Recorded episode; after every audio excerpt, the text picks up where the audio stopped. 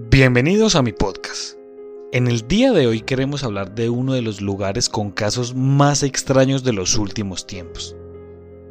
Además de eso, es un lugar que aún se puede visitar y estamos hablando del Hotel Cecil o el Hotel de los Horrores. Uno de los hoteles con mayor actividad paranormal y con más casos de suicidios registrados de todos Los Ángeles. Así que ajuste sus audífonos, porque viajaremos a Los Ángeles, California, para adentrarnos al Hotel de los Horrores. El Hotel Cecil está ubicado en la 640 Main Street, en Los Ángeles, California. Este hotel fue construido en 1994 por William Hanner como destino para turistas y viajeros de negocios.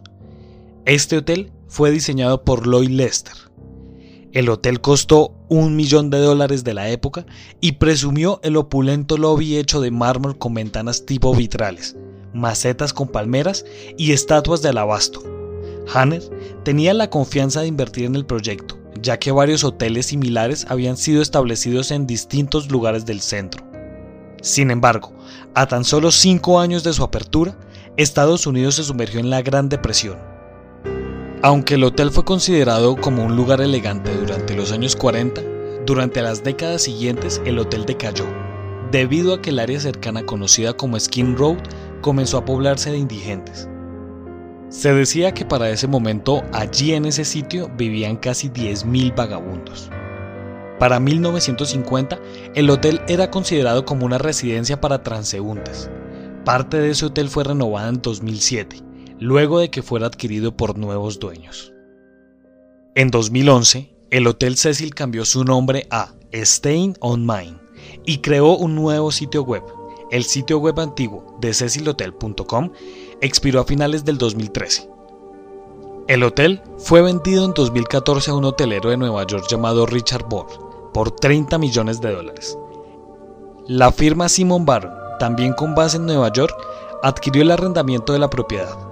En febrero de 2017, el Ayuntamiento de Los Ángeles votó para que el Cecil sea considerado como monumento histórico y cultural, por ser un típico hotel americano de principios de siglo, como así también la importancia histórica de sus vastas obras arquitectónicas. Ahora hablaremos de los casos memorables de este hotel. En un inicio, en esta zona, o mejor dicho, en este terreno, se dice que vivía Alistair Crowley, quien era un ocultista que se hacía llamar la Bestia 666, por lo que se dice que esta persona dejó este terreno maldito. En 1931, siete años después de su inauguración, se cometió su primer suicidio. El huésped llamado W.K. Norton, quien era un prófugo de la justicia, murió en su habitación luego de haber ingerido píldoras venenosas. En 1937, una mujer llamada Grace Margot se lanzó del noveno piso. Al momento de caer, esta mujer quedó enredada entre los cables de luz y quedó con vida. De camino al hospital, esta mujer falleció. Lo más curioso es que nunca se pudo estimar la causa o el causante de que esta mujer se lanzara del noveno piso. Un año después, el bombero Roy Thompson se lanzó desde la azotea, pero en este caso el hombre no cayó a la calle, cayó al edificio de al lado. Nunca se conoció la causa ni el causante del por qué este hombre se arrojó. En 1947 se vio a la Dalia Negra en el bar del hotel.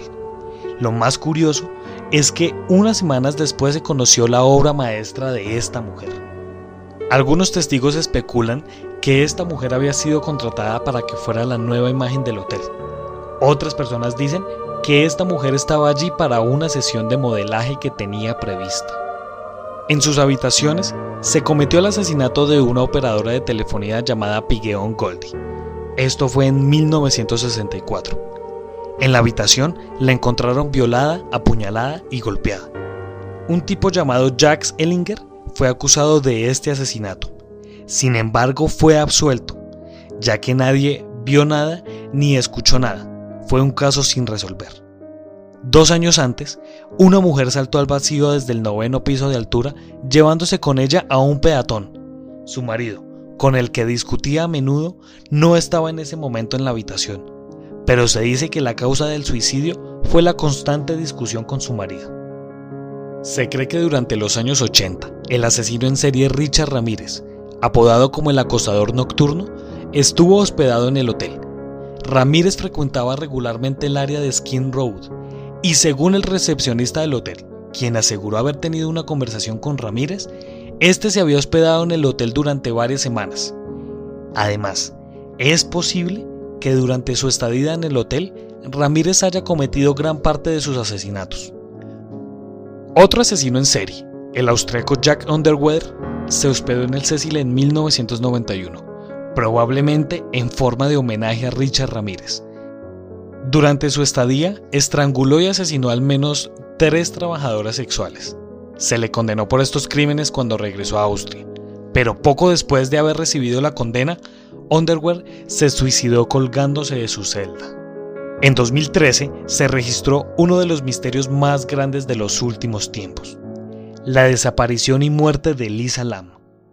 Este caso se volvió viral después de la aparición de un video de seguridad, donde una mujer que está en un ascensor oprime sin parar los botones. También la mujer se ve entrando y saliendo varias veces del mismo ascensor, dando a entender que se está escondiendo de alguien. El video fue filmado poco tiempo antes de su desaparición. Posteriormente, su cuerpo desnudo fue encontrado en uno de los tanques de agua del techo del hotel, luego de que varios huéspedes se quejaran del sabor extraño y de la baja presión del agua. Lo más curioso es que trabajadores del hotel aseguran que para levantar una tapa de estos tanques se necesita aproximadamente cuatro personas muy fuertes. Lo más interesante de este caso es que nunca se determinó quién pudo haber metido a Lam en este sitio. Tampoco logran determinar cómo Elisa Lam pudo haber levantado la tapa de uno de estos tanques y meterse allí. El forense del condado de Los Ángeles catalogó la muerte de Elisa Lam como accidental, producida por ahogamiento, y consideró el trastorno bipolar de Elisa Lam como un factor determinante. En este podcast hemos hablado de un par de lugares fascinantes con muchas historias. Sin embargo, lo que más me llama la atención de este sitio es que no solo abarca un solo tema. ¿A qué me refiero? No hay casos de solo fantasmas o seres paranormales. Este sitio también fue habitado en su momento por asesinos seriales. Y lo que más llama la atención es que en sus inicios el terreno estuvo habitado por un ocultista lo que yo pienso es que este tipo de lugares, al momento de alojar tantas personas, se llena de muchas energías, buenas o Además, solo conocemos los casos más famosos de este sitio, sin saber si allí ocurrieron más cosas. Brujería, rituales, santerismos, tierras rezadas. En este caso, todo cabe. Así que si usted tiene la oportunidad de ir a este sitio, lo invito para que camine por los pasillos, investigue y nos deje su comentario acerca de este tipo de lugares. Muchas gracias por pasar por mi podcast. Si usted quiere ser parte de esta comunidad y quiere saber todo lo que pasa en este canal, síganos en Instagram como arroba Colombia Paranormal Podcast. Y desde enero estaremos en Twitch. Puede buscarnos como arroba Colombia Paranormal 01. Muchas gracias y nos estaremos encontrando en otro caso misterioso de la Colombia Paranormal.